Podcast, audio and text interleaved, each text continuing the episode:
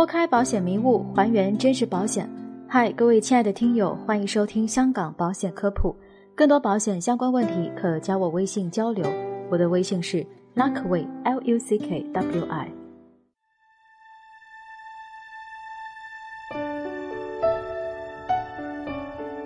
今天的主题是归纳总结一下挑选重疾险时不容忽略的八个问题。这些问题将围绕一个最重要的核心原则展开，那就是主抓保障重点，不要过分关注产品的噱头，用较少的保费换较高的保险保障。第一个就是优先考虑家庭经济情况再选产品，选择重疾险产品应该优先考虑家庭的经济情况，也就是每年用于购买保障型保险的保费预算有多少。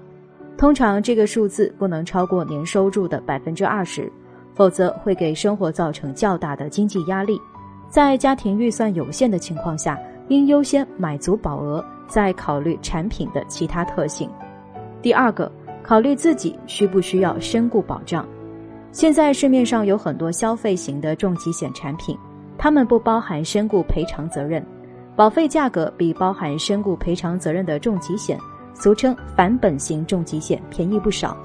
如果购买重疾险单纯是为了补偿治疗费用开支和收入损失，而不需要弥补身故给家庭造成的损失，那么一份不包含身故赔偿责任的消费型重疾也是比较合适的。但是返本型重疾险把身故和重疾赔偿责任捆绑在一起，价格是要比分别购买一份重疾险和一份寿险要划算一些的。所以。究竟要选择什么样的产品，关键要看投保人对于身故保障有什么样的需求。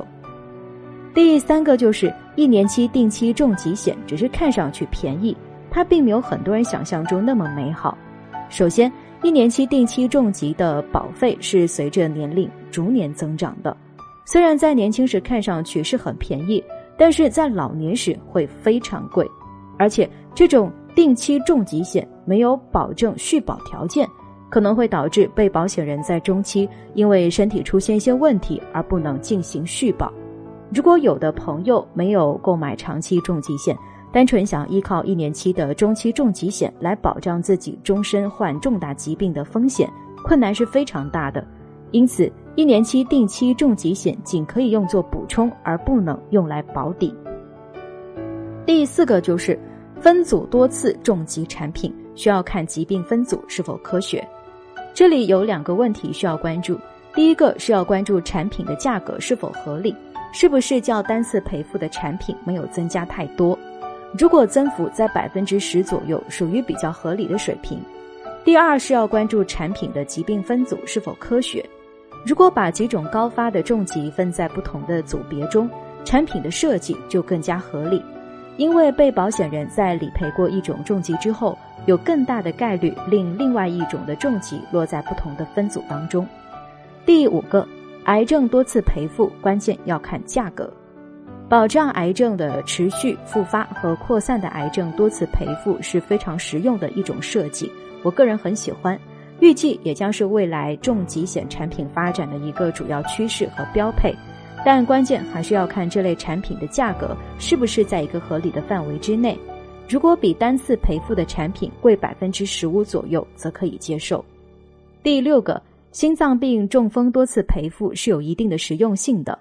目前市面上一些重疾险产品包含心脏病、中风多次赔付，这种产品特性呢是很实用的一种设计，因为心脏病、中风和癌症一样，也是发病率很高的疾病。但是目前市面上的这类产品只是可以对心脏病和中风进行一次额外的赔偿，而不保障心脏病和中风的复发，这也使它们的实用性打了一定的折扣。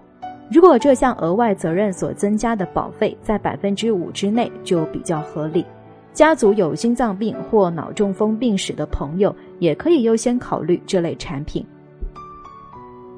第七就是拥有分红的重疾险可以抵御通胀。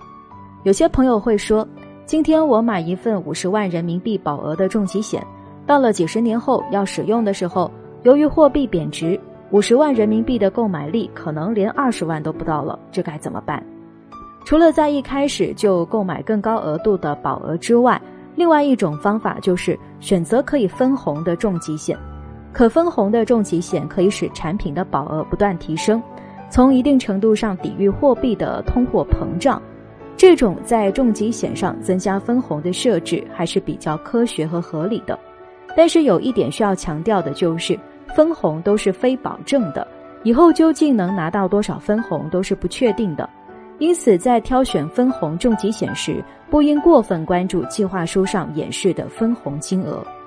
第八，非主要赔偿责任只是锦上添花，请大家记得啊，所有非主要赔偿责任的产品特点都起到一定的锦上添花的作用，但消费者不应被那些噱头所迷惑，关键还是花较少的保费来获得较高的保额。